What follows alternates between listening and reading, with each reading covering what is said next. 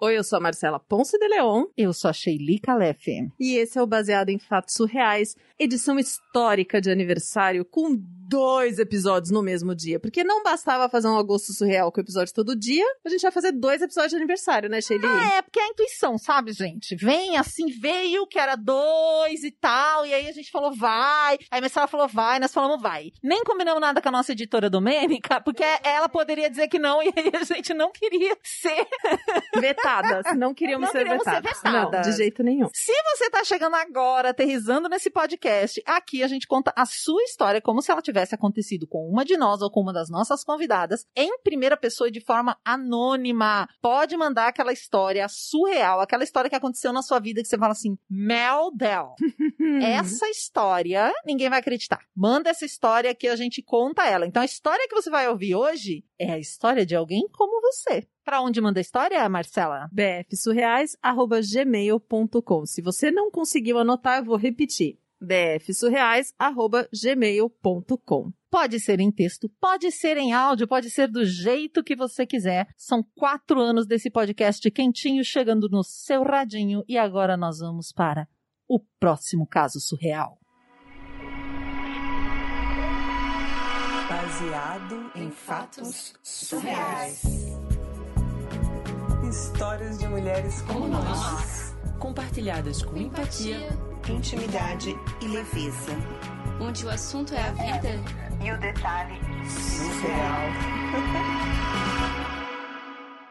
Essa história que eu vou te contar, eu tinha uns oito, nove anos, mais ou menos. E eu era uma criança, daquelas crianças que gostava muito de brincar, sabe? Tipo, meu negócio era brincar no prédio. Eu criava mundos, histórias. Nas minhas histórias eu sempre era famosa, sabe?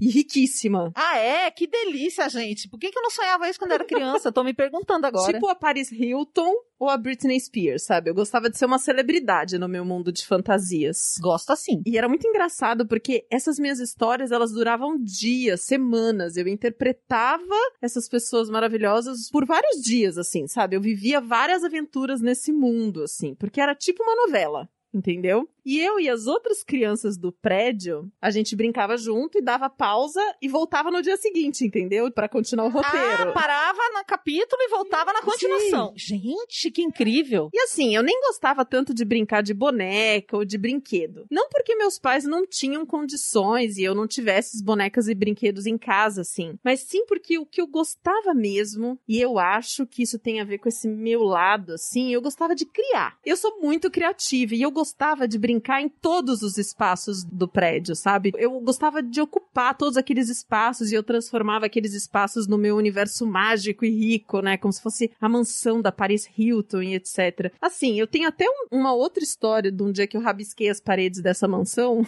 que era o prédio, na verdade. Mas essa eu te conto outro dia, não hoje. Tá bom. O que eu vou contar hoje foi de um sábado ensolarado e para mim assim, era o melhor dia da semana. Sábado ensolarado era o melhor dia da semana porque eu queria brincar com todas as crianças do prédio. Eu não podia brincar na rua porque era perigoso e eu morava perto de uma avenida movimentada, então eu queria aproveitar o espaço do prédio com as outras crianças. E isso já era mais do que suficiente para eu ficar muito feliz. Só que os meus planos naquele sábado de sol não condiziam com os planos da minha mãe. Hum. Nesse dia, eu acordei por volta de 8 horas da manhã, tomei o meu leitinho com chocolate e eu já tava indo colocar a roupa de brincar no prédio, tipo aquela surrada assim, sabe? Sabe essas bermudinhas de tactel bem levinhas assim? Uhum, porque uhum. eu corria, suava tal. Porque a, a, roupa da Britney ou a roupa da Paris Hilton tava na minha cabeça, entendeu? Ah, entendi. É, tipo, tudo era fantasia, mas eu gostava de ficar livre. E uma camiseta de banda emo dos anos 2000, assim, que eu adorava usar. E tava indo eu quando, assim, tô pra sair da porta de casa. A minha mãe, pera, pera, pera, pera, pera, onde você pensa que você vai, menininha? Não é esse o caminho. Senhorita pode voltar pro quarto, colocar o seu vestidinho e se arrumar com roupa de sair, porque nós temos um compromisso hoje. Ai, meu Deus. E assim, eu acho que esse compromisso importante era tipo um almoço de casamento, um batizado. Era alguma coisa que envolvia chiqueza, assim, porque eu tinha que e colocar um vestido mesmo bem arrumado. Ai, sapatinho de verniz, É, assim. tipo aquela coisa bufante, dura que a gente usava. Tipo bufante, isso. Ia estar toda a família. Toda a família e amigos próximos. Aí, né, abaixei a cabeça, voltei tipo um cachorrinho com o rabo entre as pernas, assim, né? Fui lá tomar meu banho e arrumar o cabelo. Eu tenho cabelo cacheado, bem comprido, né? E naquela época ele era bem grande, assim, também. Então, tomei um bom banho, lavei bem meu cabelo e coloquei um vestido rodado, rosa, florido, assim, o mais bonito que eu tinha, que eu adorava, adorava aquele vestido, pra ficar como a minha mãe queria que eu ficasse. Aí ela falou assim: ó, eu vou no salão, porque eu preciso fazer uma escova, e você fica aqui até eu voltar. E quando eu voltar, a gente vai sair. Aí eu falei: tá bom, mamãe, fiquei sentadinha no sofá, né? Uhum. Só que não.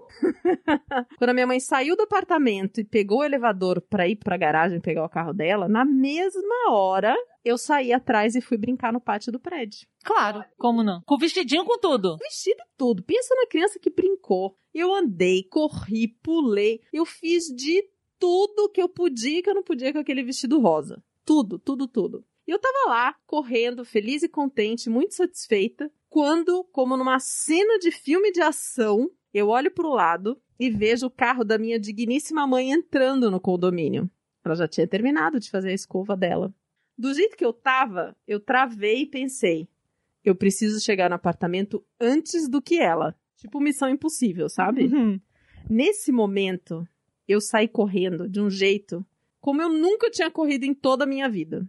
Nossa! Só que nessa correria, eu tinha que subir o hall do prédio que eram só dois degraus. Tipo, bem pequenininho, assim, tipo, nada demais, sabe? Só que eu estava de vestido. E não é a coisa mais fácil do mundo você correr de vestido. Então, Nisso que eu fui subir o degrau, a minha perna não subiu o tanto que eu estava imaginando que ela subiria. Meu cérebro mandou uma mensagem, mas meu corpo não obedeceu. E eu tropecei e caí com o joelho batendo no degrau. Ai. Amiga, foi uma batida muito forte. Você não faz ideia. Na hora que eu bati, eu escutei o barulho. Ai, e não foi dor. do degrau, foi do meu joelho, entendeu? Tipo, barulho de joelho quebrando. Só que foi um barulho esquisito, assim, porque eu escutei ele de dentro pra fora, sabe? Hum. Eu não senti dor, mas eu sabia que alguma coisa estava errada. Bom, minha mãe chegou no apartamento e eu já estava sentada no sofá. Na minha cabeça de criança, né? A minha mãe não ia perceber que eu tava toda descabelada, com a bochecha rosada. Só que assim, a minha mãe nunca foi brava e rigorosa comigo, entendeu? Tipo, ela é muito fofa. Então, claro que ela percebeu, mas ela não brigou comigo. Fomos pro restaurante, almoçamos, confraternizamos e foi ótimo. Até que aquele calorzinho do meu corpo de oito anos, de quem correu e pulou muito, se foi. Meu corpo esfriou e o sangue que estava quente e garantindo que eu não tivesse dor, agora começou a dizer: Veja bem, você vai começar a sentir uma dor. E aí, no final do almoço, o meu joelho começou a doer e fazer um barulhinho esquisito. Ai, gente, que dor. Mas o que, que eu podia fazer? Eu não fazia ideia do que era, né? Eu tinha oito anos, gente. Eu bati o joelho, achei que tava tudo bem, que era uma dor. Uhum. Vou esperar pra ver o que acontece, né? No dia seguinte, meu joelho tava inchadíssimo. Se eu tentasse dobrar a perna, o joelho, assim, eu tinha vontade de chorar. E foi aí que eu pensei, né? Eu preciso ir no médico. Mas como que eu vou explicar pra minha mãe que eu caí no prédio se nem era pra eu sair de casa? Hum. E aí, além de eu ser uma criança criativa, né? Eu amava desenhos de espiões. Então vocês podem imaginar para que lado a minha mente maluca foi neste momento. Não, não consigo imaginar. Não?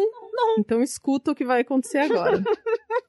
Não imaginei. No colégio que eu estudava, eu tinha aula de educação física, fora do horário da aula. Então, duas vezes na semana eu entrava mais cedo que a aula para ter essa aula de educação física. Então, por exemplo, se um dia eu tinha aula que começava às oito, eu chegava na escola às sete para fazer essa aula de educação física, entendeu? Tá. Aí eu tive a brilhante ideia, com a minha mente fantasiosa. Eu vou fingir que eu caí na escola e aí minha mãe vai me levar no médico. Simples assim. Ideia 10 de 10 e pronto.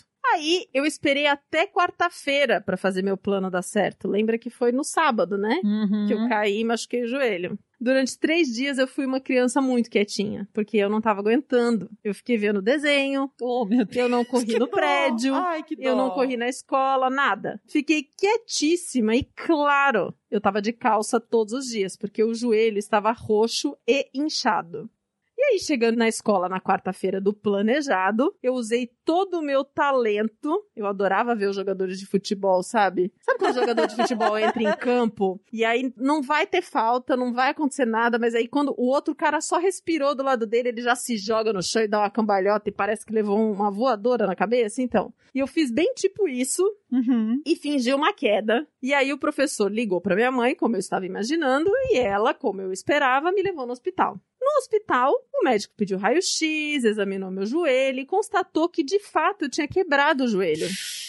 Meu Deus! Não foi uma lesão muito séria, foi tipo uma lasquinha assim, sabe? Mas mesmo assim doeu muito. Só que eu não tinha pensado, com a minha cabeça criativa de 8 anos de idade, que os médicos conseguem saber que não era uma lesão que tinha acontecido naquele momento, sabe? Uhum. Ainda mais para um osso molinho de criança, né? Porque a criança nessa idade tem o osso mais mole, ele não tá completamente formado, né? Ele tem crescimento e ele cicatriza muito rápido. Nisso, os médicos começaram a fazer perguntas para mim. Me fala de novo, por favor, como é que você caiu? Mas você caiu agora mesmo? E eu comecei a me enrolar para contar porque, afinal de contas, era uma mentira, né? Sim. E eu não tava entendendo por que, que eles estavam fazendo tanta pergunta pra mim, assim, eu não tava, não tava. O que que aconteceu na cabeça dos médicos? Eles começaram a pensar, essa menina tá sendo agredida, porque a história que ela tá contando não faz sentido com a lesão que ela apresenta.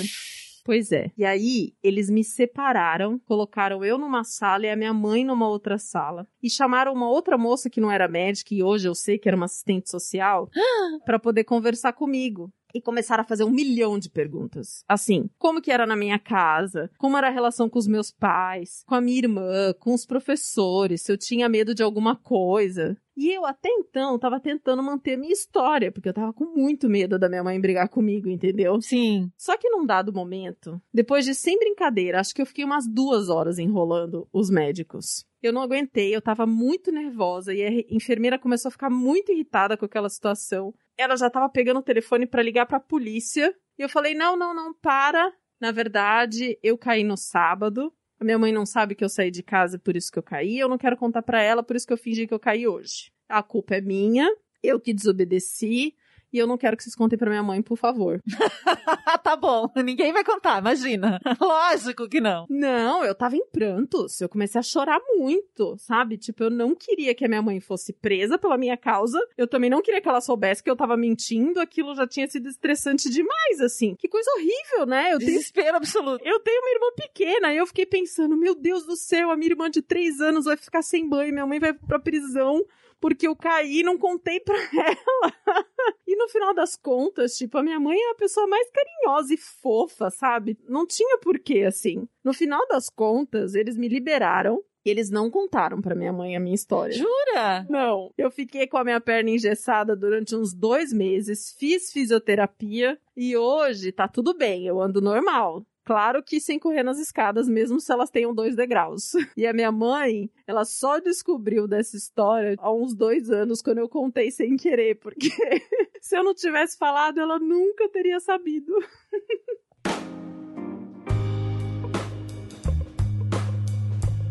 Gente, nossa, essa história me fez pensar em tanta coisa, porque as crianças mentem, né? E não mentem por mal, assim. Elas mentem loucamente, elas morrem de medo. E pena que vocês não podem ver o e-mail que essa heroína mandou pra gente, porque ela colocou um monte de GIF, assim. Colocou Sim. GIF da criança correndo, colocou GIF do jogador se estatelando, colocou GIF pra palavra mãe. E eu fiquei pensando, nossa, eu já menti pra minha mãe. Eu- fiz isso uma vez, eu caí de bicicleta, minha mãe falou pra eu ter cuidado, pra eu não ir na rua tal. Eu fui, caí de bicicleta, me ralei inteira, fiz a mesma coisa que a heroína, meti uma calça comprida e fingi que eu tava, ó, me ralei inteira, a perna, a Aonde barriga. você tava ralada, Shelly? Eu tava ralada na barriga e na perna. Mas eu Ah. lembro da ralação aqui na barriga, tudo ralado. Nada de sangrar, assim, mas tudo ralado. E aí é camiseta e calça comprida. Você acha? Ela falou 25 mil vezes que não era pra eu fazer aquilo. Aí eu fiz, me estabanei inteira. Eu não ia contar pra ela, não sou Quem louca. nunca? Gente. Não, esses negócios de contar pra mãe e pai. Mas perigoso, né? Imagina se tivesse cicatrizado de um jeito diferente, porque, como ela falou, o osso da criança cicatriza super rápido e ela tivesse ficado com algum problema depois disso, sabe? Meu Deus do céu. Eu achei muito fofinho o jeito que você contou essa história, heroína, com os GIFs, mas eu fiquei pensando tanto que a gente se põe em risco porque a gente não quer contar verdades pros nossos pais, né? Nossa, muito, muito. E eu lembrei também de uma colega que a polícia bateu lá,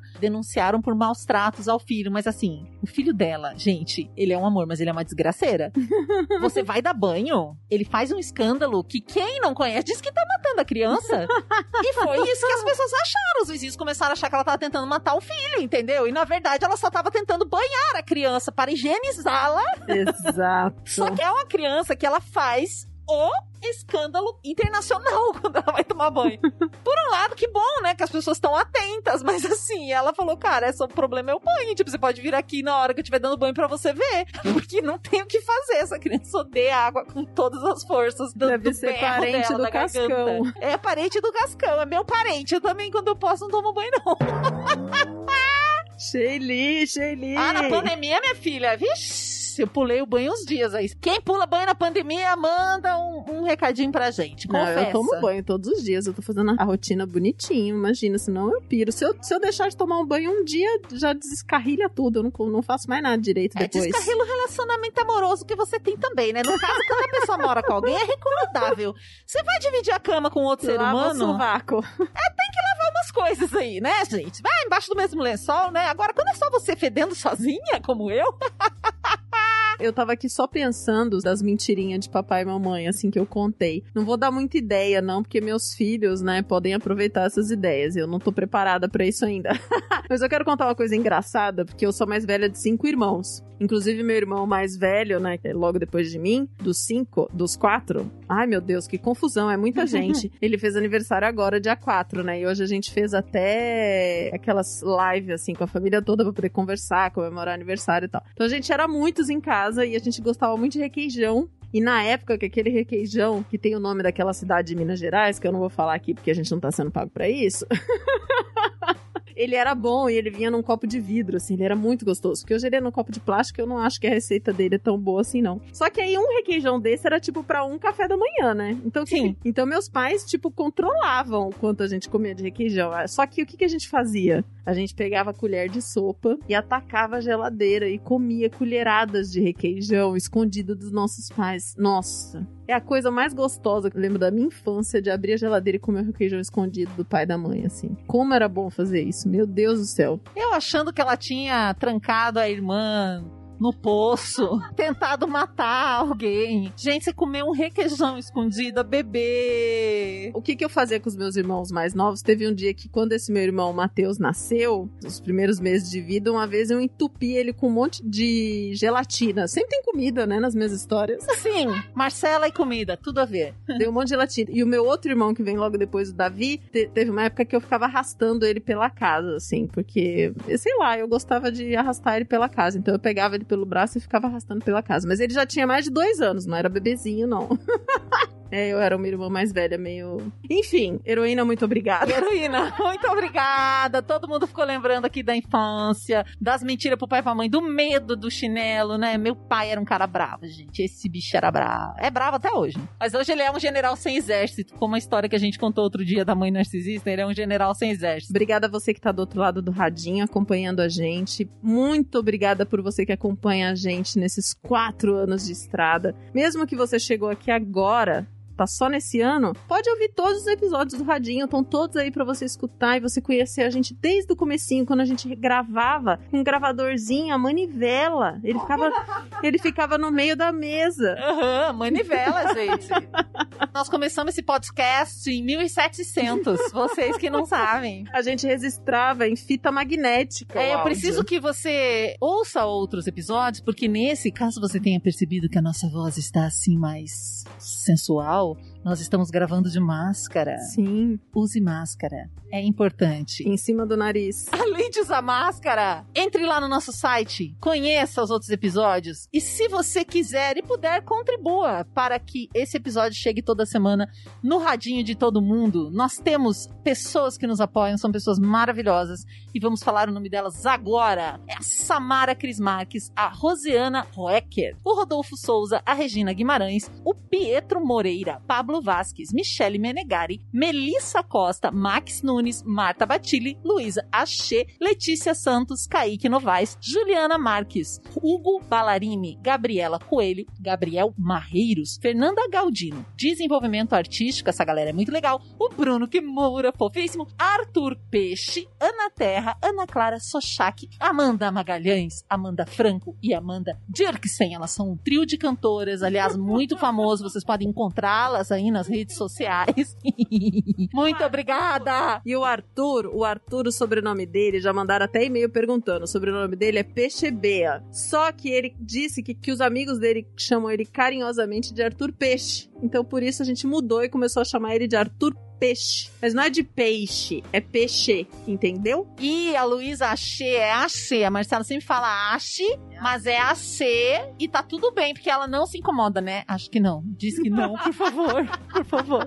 Então são pessoas como você e como nós que contribuem. Se você puder, quiser, vai lá. E pra contribuir com o podcast que você gosta, você não precisa dar dinheiro, gente. Você pode compartilhar, você pode recomendar pros amigos, aquela coisa toda. Pode mandar mensagem de amor pra gente no Instagram Por também, favor. que isso ajuda. No dia que a gente tá assim, triste, carente. We love you. Até o próximo. Caso surreal. Esse podcast foi editado por Domênica Mendes.